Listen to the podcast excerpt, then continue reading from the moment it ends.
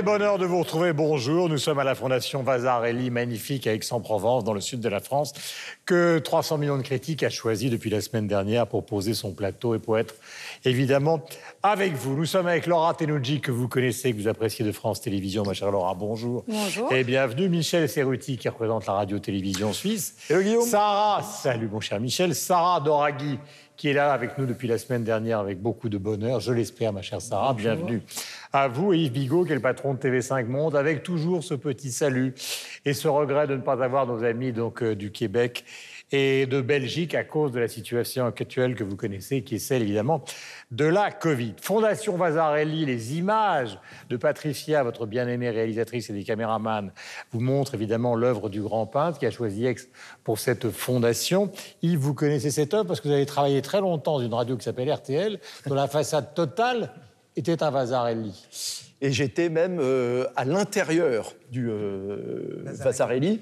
puisque mon bureau était un bureau en ogive hein, qui s'appelait le bureau du président, même si je n'étais pas président, euh, et qui était entre deux lames. Euh, donc vous voyez, j'étais à l'intérieur du, du Vasarelli, de la rue Bayard, qui a donc été depuis euh, démonté. Voilà. RTL a déménagé et est maintenant à Neuilly, dans un immeuble qui ressemble juste à un immeuble. Voilà, tout de suite le sommaire. Premier débat autour du livre d'un écrivain français vivant au Québec qui utilise en trame de fond un pan de l'histoire coloniale belge. Depuis la crise de la Covid, plusieurs films ont été diffusés directement sur des plateformes sans sortir en salle. Nous nous poserons la question de savoir si cette crise est en train de signer la fin du cinéma avec popcorn. Et en dernière discussion, nous allons nous attacher à recenser pour chacun de nos territoires les expos à ne pas rater en vrai ou en ligne. Invités et comptes à suivre sont également au programme. 300 millions de critiques, c'est tout de suite. Le premier sujet concerne euh, un roman. Euh, ce roman s'appelle Ténèbres, avec évidemment euh, la paternité d'un célèbre livre de Joseph Conrad qui s'appelle Au cœur des ténèbres. Il s'agit d'un écrivain français vivant au Québec et qui utilise en trame de fond un roman, pour son roman en tout cas, un pan de l'histoire coloniale belge, un petit peu comme Conrad. Euh, ce livre ne pouvait être évidemment qu'un livre presque obligatoire pour l'équipe de 300 millions de critiques. L'auteur s'appelle, alors c'est très compliqué à prononcer, il s'appelle Paul Kavsak, et c'est Michel qui va nous pitcher euh, ce livre. euh, qui a beaucoup plu à notre ami Sylvestre Desfontaines, qui n'est pas là parce qu'il est resté en Belgique à cause de la Covid. Absolument. Et une fois que j'aurai essayé de vous pitcher le, livre, et si je n'y arrive pas, Guillaume, faites-le à ma place parce que vous faites ça en général très bien. Le passé nous l'a prouvé. Je vous lirai un petit texto que Sylvestre m'a envoyé parce qu'il a été euh, formidablement euh, touché par, euh, par ce livre. Alors, qu'est-ce qu'il raconte, ce livre? Il raconte l'histoire d'un géomètre, Pierre Claes, géomètre du roi Léopold II, envoyé au Congo pour délimiter ce pays, euh, afin que voilà, on sache exactement ce qui appartenait à qui, à quoi, et À Léopold II, car c'était sa propriété personnelle. personnel, Voilà. absolument. C'était pas, ouais, c'était pas aux Belges, c'était vraiment à, lui-même. Notamment que ça par rapport aux. Français qui sont dans la région. Absolument, qui était du côté du Congo, enfin, ce qu'est le Congo-Brazzaville maintenant, je sais plus comment ça s'appelait à l'époque. Euh, bref. Le Congo français. Congo, merci.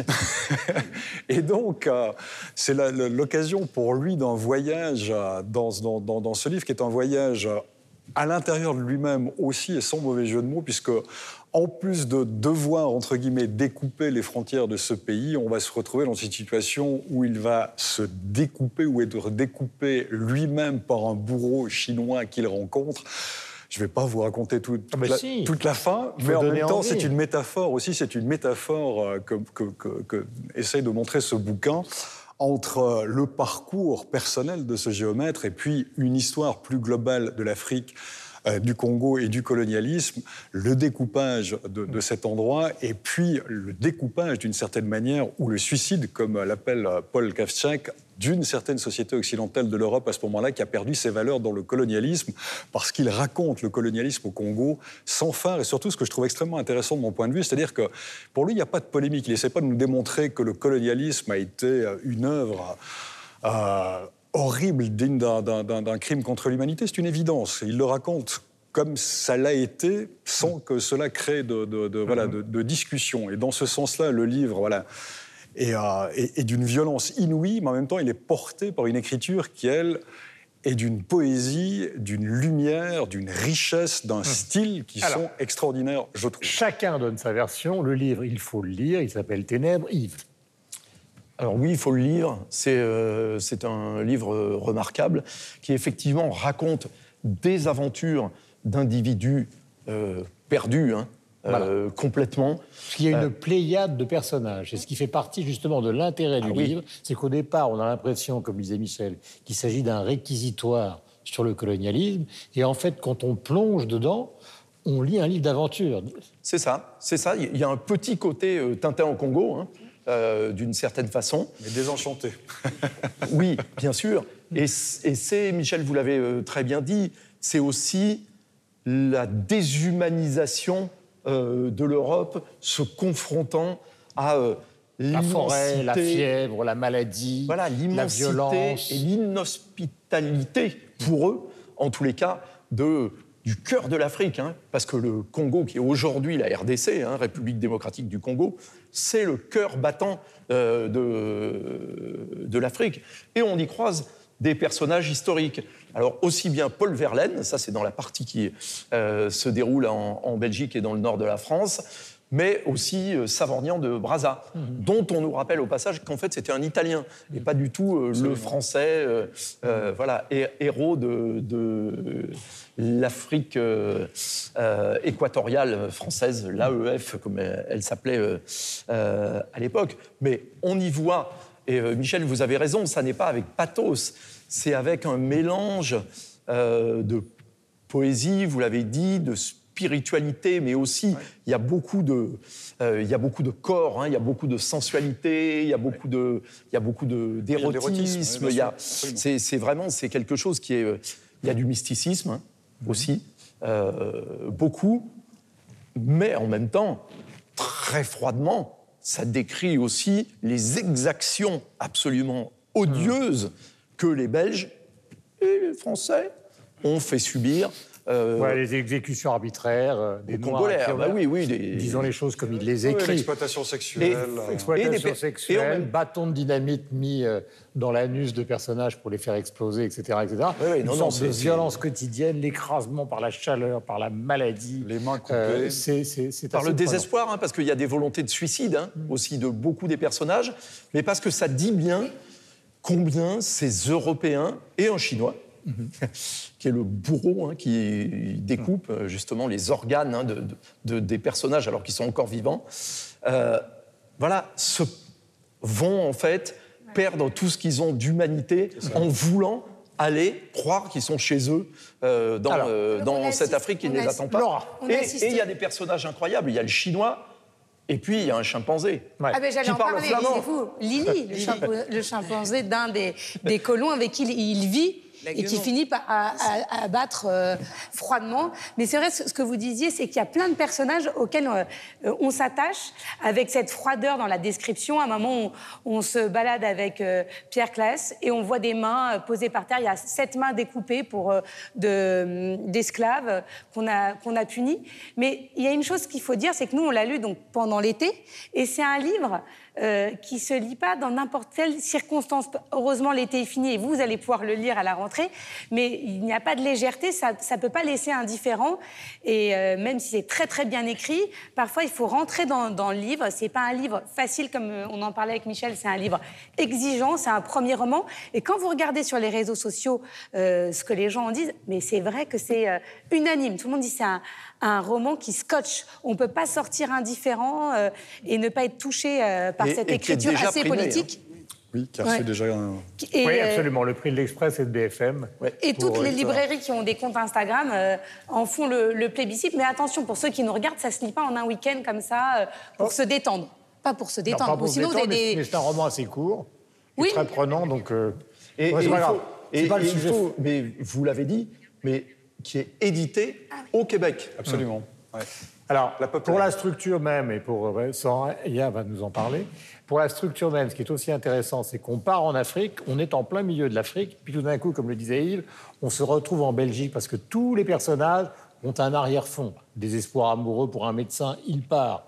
Claes, il n'a jamais vraiment voyagé de sa vie, il part parce que le roi, on obéit au roi. Euh, vous avez euh, des femmes anglaises qui viennent partir accompagner leur mari au fin fond du Congo sans très bien savoir ce qui va leur arriver. Donc il y a ce côté au cœur des ténèbres de Conrad, car c'est quand même très inspiré du livre de Conrad, qui lui-même a inspiré, vous savez, Apocalypse Now. Donc on voit bien cette espèce de délire, le fleuve, etc. Ce Chinois, parce qu'il faut donner deux, trois petits exemples, ben, c'est un Chinois qui en fait vient, comme tous les Chinois, travailler sur un chantier ferroviaire et ils meurent tous parce qu'ils sont explosés par la fatigue. Et lui, comme il a appris Hein, alors, c'est, c'est une des grandes idées du livre. Il est un bourreau chinois, c'est-à-dire que les bourreaux chinois tels qu'ils nous le présentent, Xiao, je crois qu'il s'appelle, ils découpent les personnages, c'est effrayant, après leur avoir fait des tatouages, mais ils les découpent vivants, c'est-à-dire qu'ils ne sentent ni la douleur, et ils finissent par mourir avec un demi-poumon, le cœur, et euh, je ne sais pas trop quoi d'autre.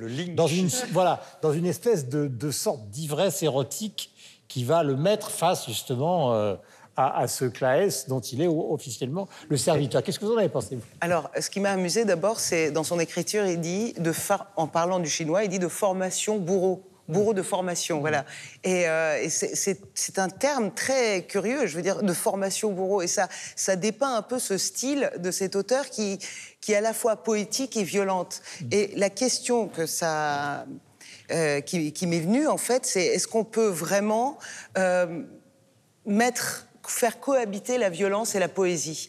Est-ce qu'on peut dire d'une belle façon, avec de jolis mots, euh, d'écrire une tragédie. Et en fait, euh, ce livre prouve que oui, parce que la, beauté euh, ne réduit pas, n'amoindrit pas les événements terribles, la tragédie ou l'histoire de la barbarie humaine. On peut dire joliment hmm. des choses absolument abominables et vraiment cet auteur le prouve c'est encore plus violent quand c'est dit euh, sous cette forme-là, c'est encore plus percutant et plus efficace. La, poésie est, céleste et en fait, lui, nous amène précisément dans les, dans les ténèbres. Et voilà, c'est une cohabitation extrêmement étrange, euh, mais qui fonctionne parfaitement. Je trouve. Voilà, il explique notamment au départ que ça a été aussi une des utopies, euh, parce que c'est pas simplement. Alors, il y, a plusieurs types de blancs qui partent. Vous avez les missionnaires, d'une certaine manière, vous avez les affreux qui veulent gagner de l'argent, mais vous avez aussi ceux qui vivent, il le dit, une certaine forme d'utopie, euh, c'est-à-dire qui partent en Afrique. Ça a été le cas de Rimbaud, ça a été le cas de Conrad quand il faisait du bateau. Au départ, c'est l'aventure et la fuite. Voilà, c'est ça. C'était, les, deux, les, deux choses en même temps. On a un, un film euh, de Werner Herzog qui s'appelle Fitzcarraldo qui lui parle justement de la version Amérique latine, du côté oui, du la Pérou. la fièvre aussi, de la jungle. Voilà, donc c'est très ambigu et tout ça est, bien été. Alors maintenant, la question générale, c'est qu'on est dans un contexte où il y a une réflexion, depuis notamment l'affaire Floyd, sur colonisation, euh, esclavage, etc. etc. Est-ce que vous avez l'impression que ce livre apporte à ceux qui nous écoutent une certaine forme de réponse ou qu'il s'agit d'un objet qui est plutôt dans une tradition littéraire et qui n'apporte pas de questions ou de réponse spécifique à la question qui est posée à la société aujourd'hui? Alors, je ne sais pas, Guillaume, si ça apporte une réponse. En tous les cas, ça met bien le doigt dans la plaie de toutes les exactions du euh, colonialisme. Les pratiques telles que vous en décriviez une euh, tout à l'heure sont absolument odieuses, délirantes et totalement euh, inhumaines. Hmm. Et ça n'est pas le seul aspect du livre, mais pour répondre à la question que vous posez, je pense que le nombre de lecteurs qui aura une vision positive de ces pratiques à la fin de hmm. l'ouvrage on ne peut plus rien faire pour eux. oui, voilà, c'est ça. Il faut s'interroger quand même un peu sur. Euh, et, ce qui est intéressant aussi, c'est que là, on parle du contexte euh, politique euh, du colonialisme, mais il y a aussi l'histoire personnelle de chacun. Et le géomètre en question a sa propre histoire à régler avec son père. Donc on retrouve aussi d'autres problématiques indépendantes de celles de la, situation dans laquelle elle se trouve.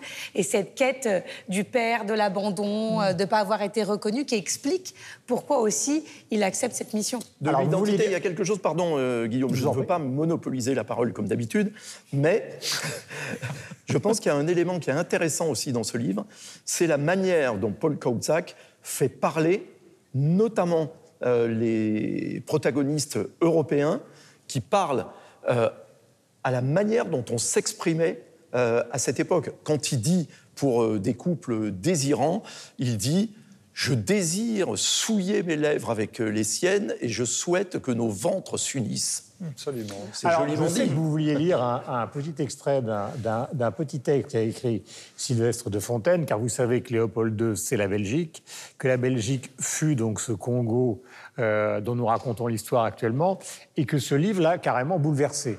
Donc, euh, Et toujours qu'on déboulonne les statues de Léopold Voilà, II moment. actuellement. Absolument. Sylvestre a lu, a lu ce bouquin. C'est un peu lui qui nous a aiguillés d'ailleurs sur cette lecture. Euh, on le remercie. Et lui a été formidablement touché par ce livre. Il m'a écrit, alors c'est un peu près de décrochage que je vais vous lire. Il m'a envoyé un petit texto dans lequel il, il écrit la chose suivante.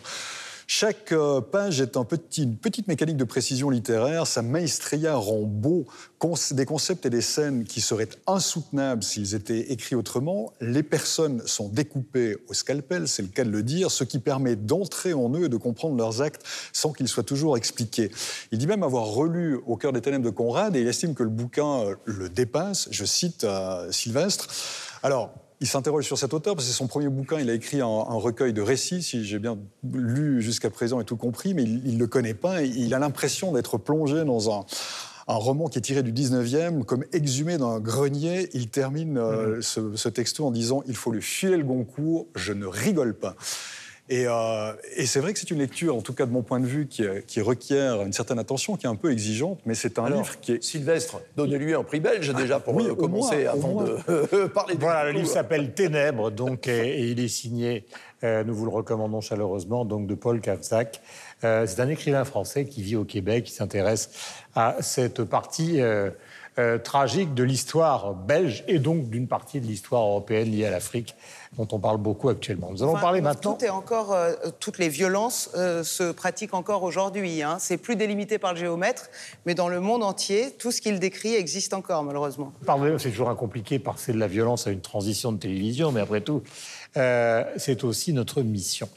Euh, nous allons nous intéresser à une interrogation, puisqu'on a beaucoup parlé justement de cinéma à propos de ce livre, Apocalypse Now, etc., euh, d'une période qui serait très différente de celle qui est évoquée par ces grands films, qu'il s'agisse de Fitzcarraldo ou d'Apocalypse Now, c'est-à-dire d'une période où le cinéma n'aurait plus, dans sa forme actuelle, la même importance. Exemple, reporté à plusieurs reprises pour une sortie de salle, le film Mulan de la toute-puissante compagnie Disney est finalement proposé sur leur chaîne au prix de 30 dollars. Depuis la crise de la Covid, plusieurs films ont été diffusés directement sur des plateformes de streaming comme Netflix ou Amazon, sans sortir en salle. On va donner un exemple plus français. Il s'agit de Bronx, euh, le prochain film d'Olivier Marchal, spécialiste du polar, vous savez, qui sera disponible cet automne directement sur Netflix. Je vous propose donc de voir ou de revoir la bande-annonce d'un film qui avait eu recours à ce procédé avec un franc succès. Il s'agit de Forte, le film de la jeune Melra Bédia.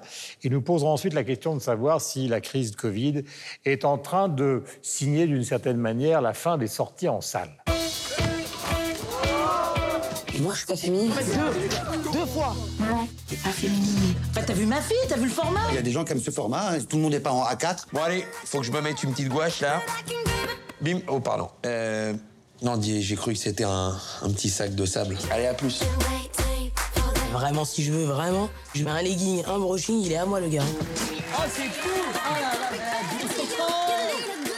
Ok Ça mérite pas de tout ça. Je vais pas opérer un enfant à cœur ouvert non plus. Si, donc. Je sens que t'as envie, mais que t'oses pas. Sensuel. N'abandonne jamais. Tu prends ça, tu t'entraînes tranquille, je suis là, je bouge pas. Ouais, enfin alors, nourris-toi quand même parce que ça peut prendre du temps cette histoire.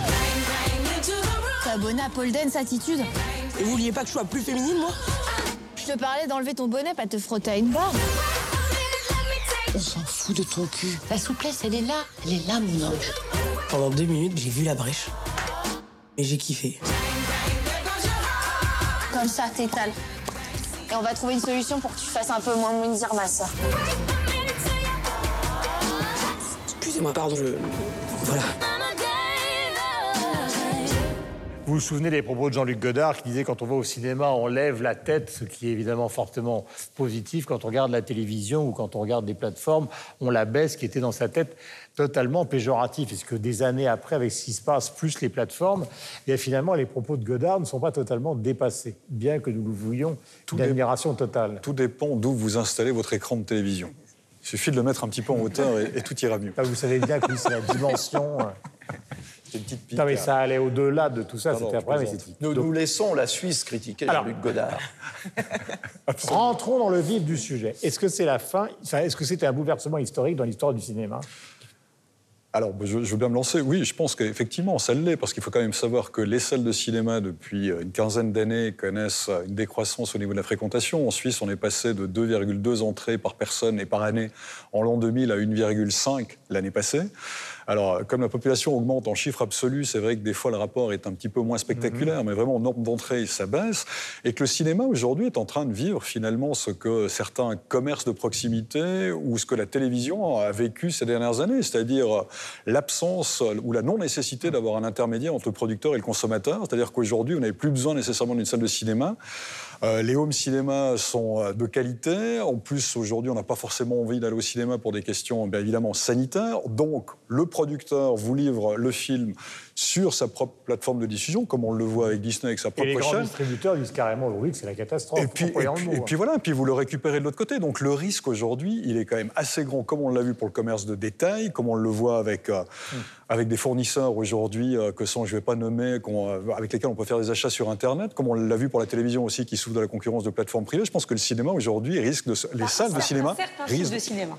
les- Parce que euh, regarder un grand film ou un blockbuster euh, sur sa petite tablette, euh, ça ne fait pas le même effet que lorsqu'on est dans une salle de cinéma et que ça devient un spectacle. Donc je pense qu'une fois cette période Covid passée, les gens ont besoin, et d'ailleurs c'est ce qui attire hein, dans les salles, c'est ces grosses productions euh, hollywoodiennes où on voit... Une sorte de Titanic de 2023. Ben, c'est exactement ça. Est-ce que vous, allez, vous avez besoin, finalement, là où on se pose la question, d'aller voir un film d'auteur français au cinéma? Ben, ça C'est pas sûr. C'est pas, non, mais c'est pas ce qui va vous attirer forcément. Surtout qu'aujourd'hui, vous le voyez, comme on ne va plus au cinéma, que les gens ont peur, on développe des petits outils qui vous permettent de transformer votre mur pour moins d'une centaine d'euros en salle de cinéma. Donc c'est même plus une question. euh, vous avez aussi la possibilité chez vous de vous créer votre propre salle de cinéma pour quelques euros. Donc si vous vous déplacez, c'est pour avoir ce son euh, Dolby Stereo, euh, les fauteuils qui bougent, parce que maintenant on, on en avait parlé dans l'émission, il y a des, des salles qui bougent au rythme de, du film, et pourquoi pas demain des odeurs et des parfums ou la brise. déjà, ça existe- voilà. ça existe déjà. Donc je pense que ça va, se- on tend vers un cinéma spectacle si on veut attirer encore aujourd'hui la nouvelle génération vers les cinémas. Nous, on a été habitués, donc on y va. Mais celle qui arrive, elle est trop habituée aux Ça. tablettes. Alors moi, je, je- je pense que la qualité euh, des films n'est absolument pas en danger. Je pense qu'à la rigueur, il y aura peut-être plus d'argent pour faire de, de jolis films.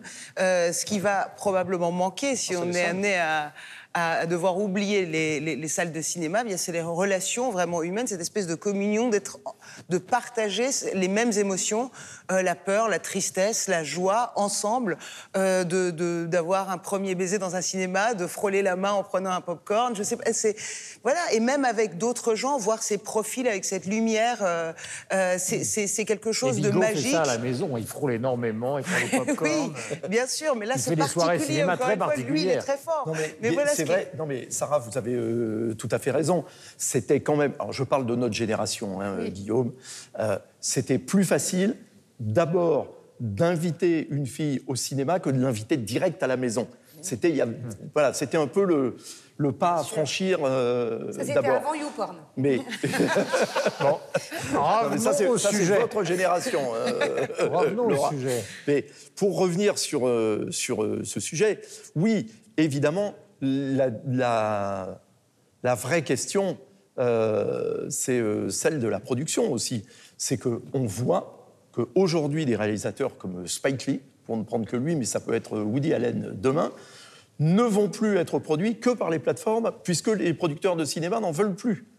Soit parce qu'ils ne sont pas assez rentables, euh, soit parce que leurs relations avec euh, les producteurs font que ce sont des gens rebelles qui n'acceptent pas euh, qu'on coupe leur film ou qu'on fasse changer la fin parce qu'un public témoin a trouvé qu'il ne voulait pas que ça se termine comme ça, euh, etc. Donc il y, y a une question, au-delà évidemment de la question de la pandémie, hein, qui est euh, centrale, et, mais qui met l'accent sur quelque chose qui couve en fait Bien déjà sûr. depuis euh, révélateur, la pandémie, depuis en ce euh, quelques années. C'est quand même très révélateur que ça soit Netflix qui donne tous les moyens à Spike Lee, alors que les producteurs d'Hollywood Et à Scorsese, parce que The Irishman, qui a coûté euh, une fortune absolue, Bien sûr. a, a été produit par Netflix et, et donc. euh, Non mais bien sûr, donc on est entre le financement important d'un côté et la liberté artistique de l'autre. Alors c'est un problème pour euh, le Festival de Cannes aussi, puisque jusqu'à présent, ils refusaient de prendre dans Mais le palmarès du festival les films qui n'étaient pas sortis en salle. Mais il y a bien un moment Oui, où il va falloir sérieusement ça. commencer à envisager la question, parce que sinon, c'est le festival lui-même qui va manquer de films. C'est ça. Donc- Alors, Michel, Non, non, je dis effectivement, c'est, c'est- ça ne va pas être tenable à long terme. On est dans, on est dans quelque chose qui ne reviendra pas en arrière. Moi, je me pose simplement la question d'un point de vue. euh, alors, j'entends le côté positif que met en avant euh, Yves, à savoir pour de la liberté de production semble pour l'instant ou est pour l'instant plus grande. Est-ce que ce sera toujours le cas ou est-ce que les plateformes finiront un jour par agir comme euh, certaines maisons de production euh, Sûrement. le, le font? Sûrement. Moi, je, je- je vous avoue que, voilà, aujourd'hui, une salle de cinéma, c'est à la fois un lieu de rencontre, comme l'expliquait avec pas mal de poésie Sarah, puis c'est aussi un, un- un- un moteur, un petit poumon économique d'un lieu. Parce qu'il y a la salle, mais il y a peut-être les taxis qui vont l'y amener, il y a le restaurant, il y a, voilà, il y a un certain nombre de choses qui gravitent autour de ça, il y a des petits boulots qui vont avec. Il y a le parking. Mais Michel, pardon, je vous interromps, mais c'est pour euh, surenchérir sur euh, ce que euh, vous étiez en train de dire. C'est que aussi, chez vous, vous pouvez inviter 10 personnes ou toute votre famille, Absolument. ou tous vos copains. Vous ne payez qu'une fois. Absolument. Alors qu'au cinéma, Absolument. eh ben, vous payez chacun une entrée, plus euh, chacun le popcorn, plus Absolument. euh, chacun la boisson. sauf qu'il faut les abonnements pour toutes les plateformes. Parce que si on veut avoir une vision générale de ce qui sort au cinéma aujourd'hui, il faut avoir Netflix, Amazon, Apple. Oui, mais on peut etc. acheter les J'ai films. vu Ouais, le prix du ticket de en- cinéma. Aujourd'hui, un, un ticket Oui, mais- de cinéma, c'est 13 euros. Euh, une- Ah un oui, mais abonnement c'est plus, Amazon, c'est plus cher que. Ouais, l'abonnement c'est à plus cher que Netflix. l'abonnement. voilà. Donc, au final, c'est l'économie qui l'emportera. Comme toujours, on peut le regretter, mais on connaît déjà la fin de l'histoire. Alors, il faut essayer de synthétiser, car les gens qui nous regardent ont besoin d'une de, de, de, d'une vision synthétique. Il faut aller au fond de votre pensée les uns et les autres. Est-ce qu'on est en train de vivre une période historique où on mélange les deux? C'est-à-dire les plateformes, le cinéma tel qu'il évolue, plus la Covid, qui fait que ce ne sera plus jamais comme avant. C'est-à-dire, d'un côté, alors- on allait dans une salle d'arrêt d'essai, et de l'autre côté, on allait sur les Champs-Élysées pour voir un blockbuster. En gros, c'était ça le système. Guillaume, Est-ce que oui. ça, ce monde-là est terminé? Alors, Guillaume, ce monde-là, il existait surtout en France. Car déjà, en Belgique, vous avez moins de cinéma par habitant qu'il n'y en a en France. Mais tous ceux qui nous regardent euh, aujourd'hui en Afrique, bah, les cinémas en Afrique, il n'y en a plus depuis très longtemps. Alors, il recommence depuis 4-5 ans à y en avoir quelques-uns, mais uniquement dans euh, les très grandes villes, et qui, pour la plupart, d'ailleurs, ne diffusent que les blockbusters euh, américains. Mais donc, déjà, tous les Africains, ben, pour eux, la solution, ce sont évidemment les plateformes pour voir des films. Ça peut pas être le cinéma près de chez eux. En tout cas, de toute façon, les grands producteurs aujourd'hui ont ajourné, à part le film de Christopher Nolan, toutes les grandes sorties et ont fait, en gros, pour simplifier, alors il y a quelques tournages, hein, euh, mais ils ont tous fait l'impasse sur l'année 2020 et sur une partie de l'année 2021, et c'est pour après. Euh, c'est aussi le problème du Festival de Cannes, c'est pour après que les choses euh, euh, redémarrent. Sarah, la vision, est-ce que c'est un tournant historique ou est-ce que c'est un moment? Je pense que c'est un moment, mais de toute façon, il y aura une, évolution vers euh, peut-être, c'est la nostalgie de, de ces moments-là qui va nous sauver, c'est-à-dire on va peut-être avoir des salles qui vont faire de la résistance en disant voilà, si vous n'aimez pas regarder euh, sur les plateformes, venez, il y a encore une salle de cinéma, peut-être que ça sera un peu plus cher, Ouais, mais il faut- mais qu'on aura envie de retourner dans ces lieux-là pour retrouver ce contact humain et encore une fois, euh, ce, ce moment où on partage ensemble euh, Vous, des vous êtes émotions. nostalgique, hein. Non, mais le problème, Non, mais j'ai- peur que Non, non, les relations humaines on voit que ça disparaissent. vous a marqué. C'est les relations humaines. Sarah, le, le problème, je, je suis, je suis d'accord avec ça. Puis, puis, les cinémas aujourd'hui essayent aussi de se recréer, ou essayer auparavant de se recréer pour que aller au cinéma soit vraiment un événement total, festif. Le problème supplémentaire qui existe aujourd'hui, auquel personne n'avait réfléchi jusqu'à présent, c'est que si les producteurs, les distributeurs se mettent à boycotter les cinémas, les salles de cinéma parce qu'ils ont leur propre plateforme de, de- de distribution, ça va devenir très compliqué, parce qu'ils n'auront rien à offrir, les salles. Non seulement les gens s'en détournent, mais en plus, ils n'ont pas la programmation qui va avec. Ça va devenir... Alors, on peut faire des thématiques, on peut repasser des chefs-d'œuvre. peut-.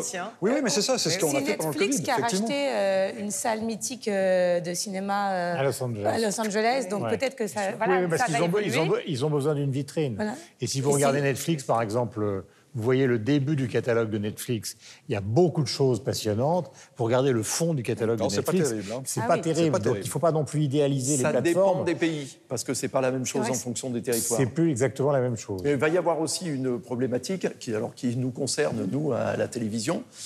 C'est que s'il n'y a plus que les plateformes qui, euh, après-demain, euh, produisent du cinéma, bah, nous, on ne pourra plus diffuser que des films de patrimoine sur les chaînes de télévision. Donc ça sera un problème pour notre offre aussi. Et puis il y aura un autre problème, c'est que si c'est que sur les plateformes, pardon, mais tout le monde ne capte pas aussi bien qu'en France, en Belgique, au Canada. Il y a des pays où c'est vraiment les, les réseaux sont mauvais, le Wi-Fi est mauvais. Oui. Vouloir regarder un film ou télécharger un film, c'est extrêmement lent, voire impossible. Hmm.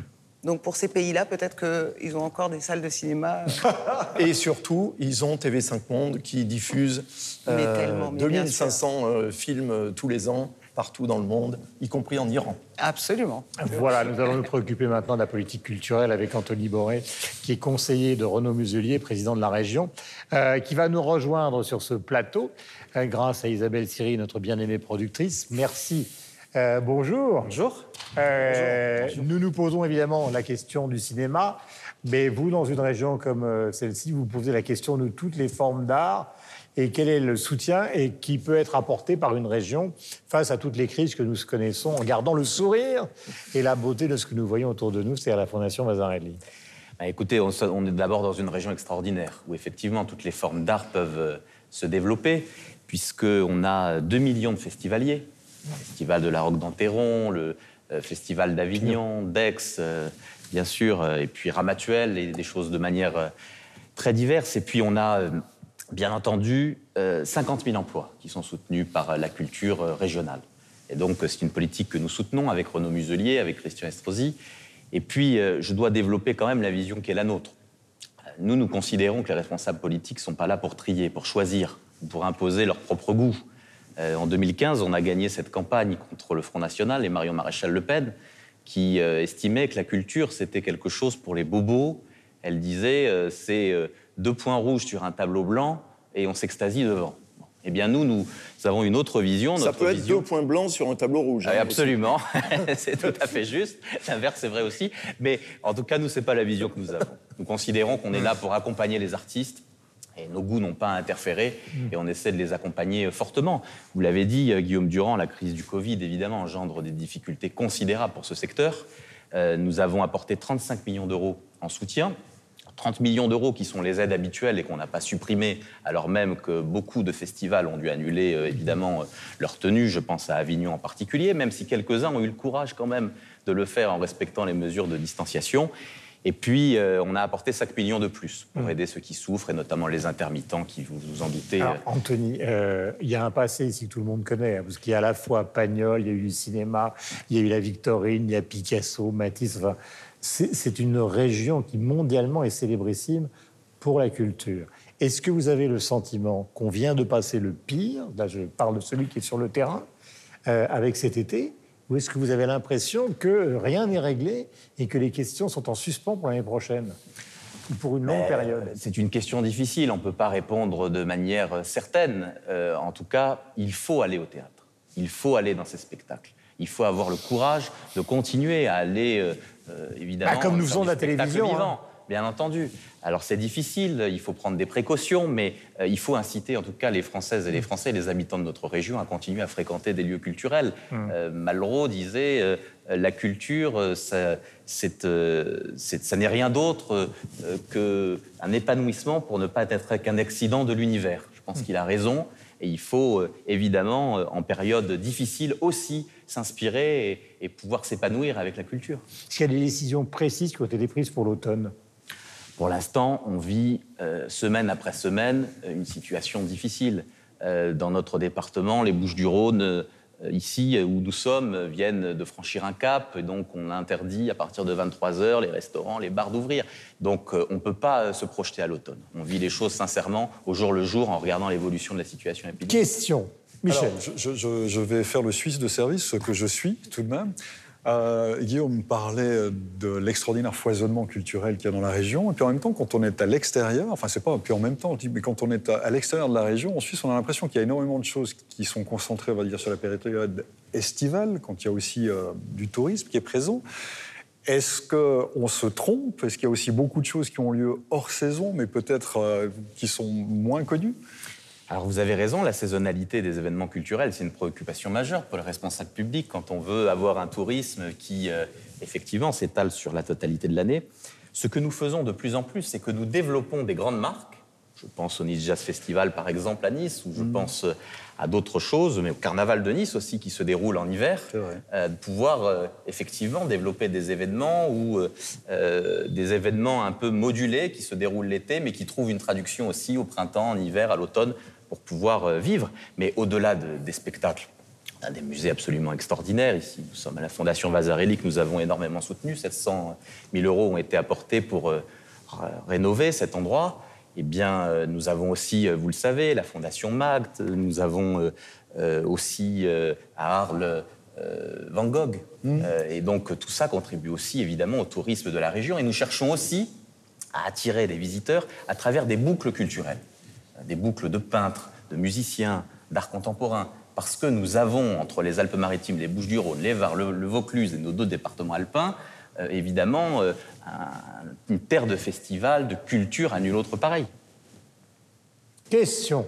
Sarah. Oui, alors euh, il y a énormément d'expositions gratuites aussi. Vous avez des expositions au plein air et tout, mais ça, ça amène non seulement euh, ceux qui n'ont pas forcément les moyens euh, de- d'accéder à voilà payer une certaine somme pour entrer dans les musées, etc. Vous donnez aussi la possibilité à ces gens-là d'accéder à la culture que je trouve formidable. Et puis aussi, ça amène bah, les restaurants et, et puis tous les autres commerces. Vous disiez les taxis, etc.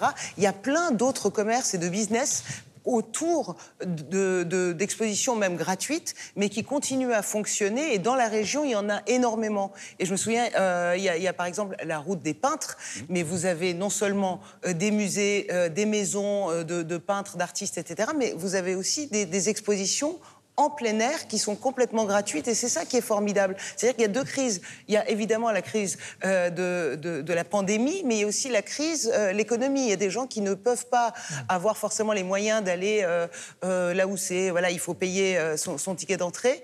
Euh, il y a énormément d'expositions gratuites dans la, dans la région et ça, c'est ça, c'est extraordinaire. Donc le masque, on marche vraiment dans la, dans la région, on se promène et vraiment Bien c'est sûr, formidable. Sarah Doraghi, vous avez parfaitement raison. Yves, question. Marseille, l'OM, les dockers, mais c'est aussi une grande capitale culturelle et très souvent on ne le sait pas. C'est exact. Ça a été même une capitale européenne de la culture. Euh, Absolument. René Muselier a beaucoup œuvré pour. Au moment de l'inauguration du MUSEM. Absolument, au moment de l'inauguration du MUSEM. J'espère que vous aurez l'occasion d'y aller prochainement parce que c'est un lieu extraordinaire. Et puis, euh, nous avons à côté du MUSEM un bâtiment qui s'appelle la Villa Méditerranée, qui appartient à la région et sur lequel nous engageons, euh, à l'initiative euh, de Renaud et de Christian Estrosi, euh, un projet fabuleux puisque nous allons reconstituer là la grotte Cosquer qui a été découverte dans les années 90 à Marseille, mais depuis totalement inaccessible au public. Et donc, nous allons la reconstituer dans cet endroit fabuleux, à côté du MUSEM, et il y aura une synergie culturelle forte à cet endroit, bien sûr.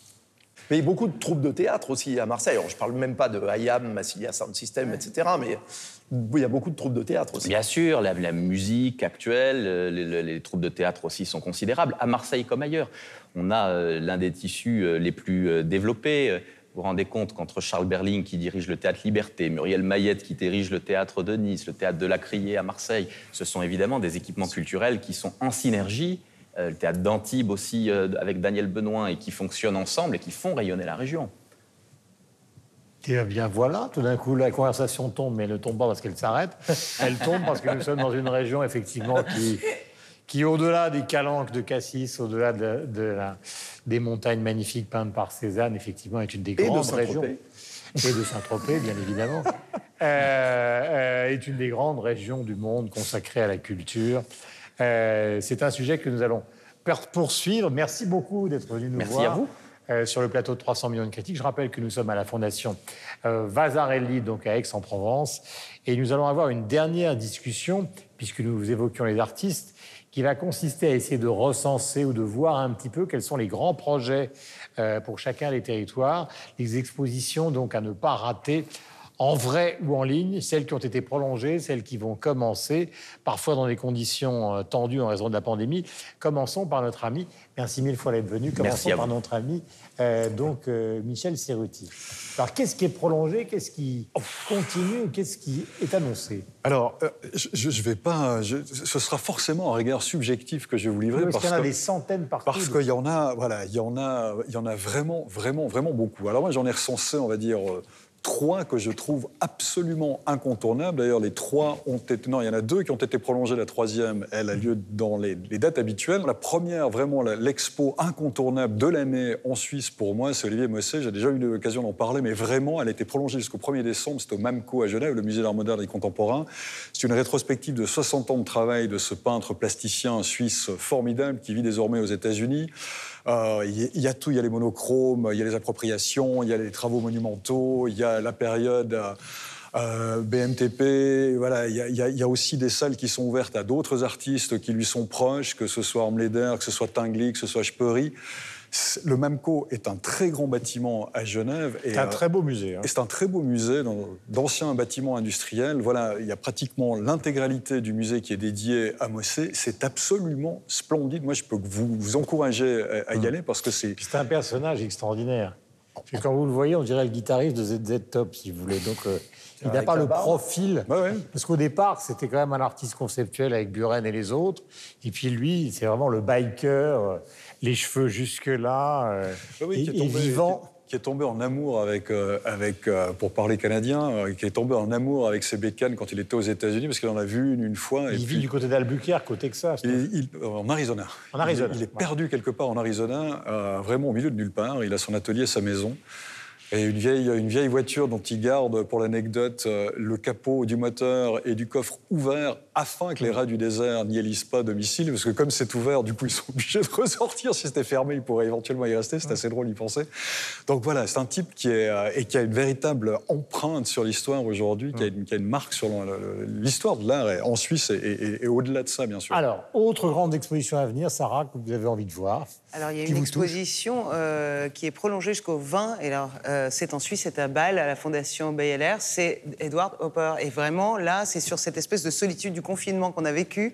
Euh, c'est extraordinaire parce qu'on y est, on est complètement à l'intérieur de ces peintures. Vous avez maintenant jusqu'au 20 septembre, ça a été prolongé. Donc, Mhm. si vous avez la possibilité de vous y rendre, moi, en tout cas. Je- C'est une des versions de Hopper. hein. C'est pas une, c'est pas une exposition non, intégrale. non, là c'est vraiment, là c'est parfait par rapport à ce que nous avons vécu. Mhm. Vous allez retrouver tous les sentiments que vous avez eus pendant ce confinement à l'intérieur de ces œuvres. Hopper, 20 septembre, Fondation Baylor. Yves, Alors, je vais faire le bruxellois, Le à défaut de faire le, le belge, en commençant par euh, vous recommander une exposition qui est ouverte depuis 15 jours seulement à Paris, au musée d'Orsay, mais qui durera jusqu'en janvier, euh, qui est consacrée au peintre Léon Spiliart. Euh, donc un des grands euh, peintres euh, belges, hein, avec euh, Magritte, euh, Delvaux, etc. Enfin, je ne vais pas vous citer tous les grands peintres belges, ils sont très très nombreux. En revanche, à Liège, deux expos. Alors l'expo Toutankhamon, hein, dont on a beaucoup parlé ici. Alors c'est pas de l'art, hein, c'est de l'histoire, mais c'est une exposition. On en a parlé, ouais. Voilà, qui est prolongée donc à la gare là, par ailleurs, qui est une œuvre d'art, la gare des Guillemins à Liège. Euh, vous avez à Liège aussi, à partir du mois d'octobre, une expo Warhol, donc, euh, comme toujours, hein, euh, passionnante.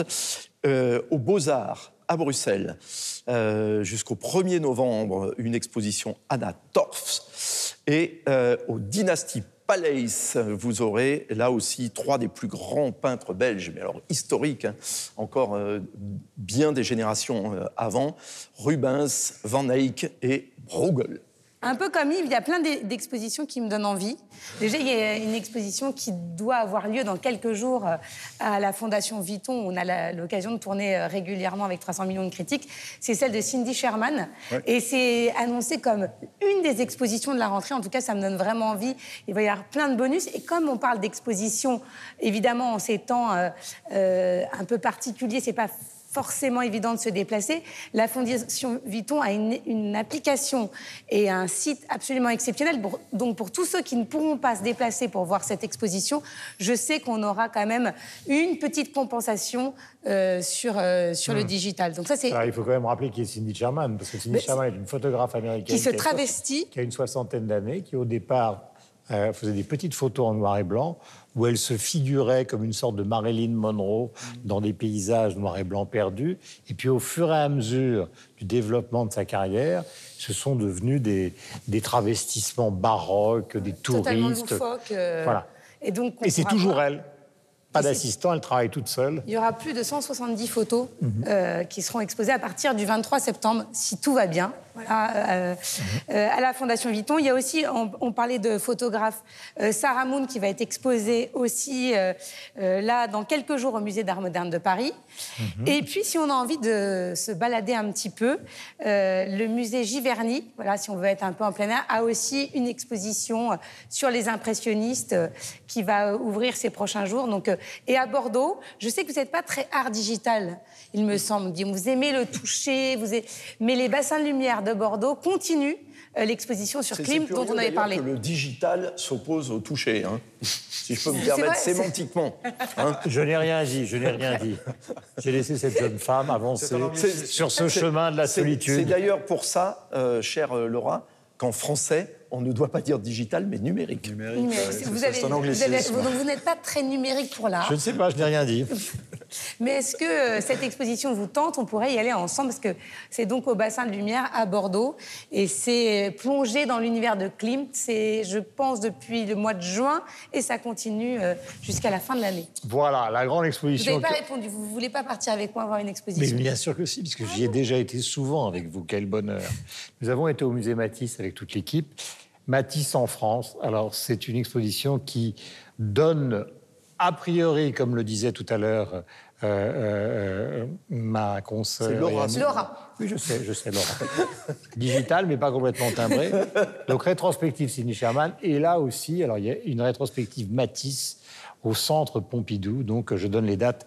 C'est prévu du 21 octobre au 22 janvier, donc 2021. Tout le monde annonce ça comme la grande exposition Matisse qui n'a pas eu lieu depuis des années. Voilà. C'est à l'occasion du 150e anniversaire, nous dit notre chère productrice Isabelle Siri. Voilà.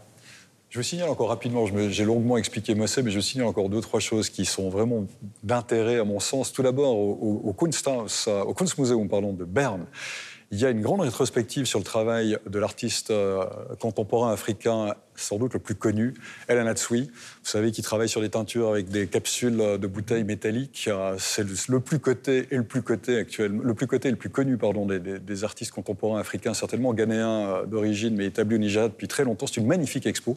Puis encore du buffet aussi, qui sera célébré tant au musée d'ethnographie de Genève cet automne Quand il qu'à y la a du Fondation de buffet, on est toujours d'accord pour y aller. Pardon? Quand il y a du buffet, on est toujours d'accord pour y aller. C'est Yves, on ne le remplacera jamais. Pour finir l'émission, nous allons donner la parole évidemment à ces fameux comptes Instagram qui vous ont séduit. Tout à l'heure, vous parliez de celui de la Fondation Vuitton, ma chère Laura. Euh, Est-ce que vous en avez un autre ou celui-là à développer? Ah ben, ce- bien sûr, vous vous abonnez à celui de la Fondation Vu- Vuitton et surtout vous téléchargez l'application qui est absolument géniale, y compris pour les enfants parce qu'il y a plein de modules pour les initier à l'art et à l'architecture. Mais j'ai un autre petit compte Instagram puisque euh, si vous en donnez la possibilité, c'est Books and Joy et je trouve que Instagram c'est beaucoup de photos et c'est pas forcément évident de nous donner envie de lire par Instagram. Là, c'est le cas. Vraiment, c'est une fille absolument géniale qui fait des critiques grâce à des photos, des couvertures de livres et tout le- toute la légende est très bien faite. On a envie de lire tout ce qu'elle nous suggère.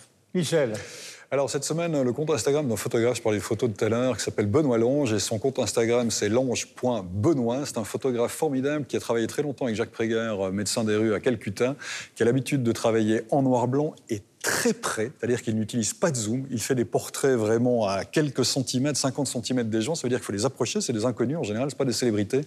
C'est un travail remarquable de sensibilité Benoît Lange sur son compte Instagram. Yves celui de la Fondation de France. Si vous voulez euh, aider nos amis euh, béroutins qui nous regardent ou qui ne peuvent plus nous euh, regarder, après la guerre, après la crise économique, maintenant l'explosion et le Liban méritent notre solidarité. Sarah. Bon alors, c'est grave de je le dis quand même, le compte Instagram de Camille Lelouch, que c'est l'humoriste, donc qui est extrêmement drôle.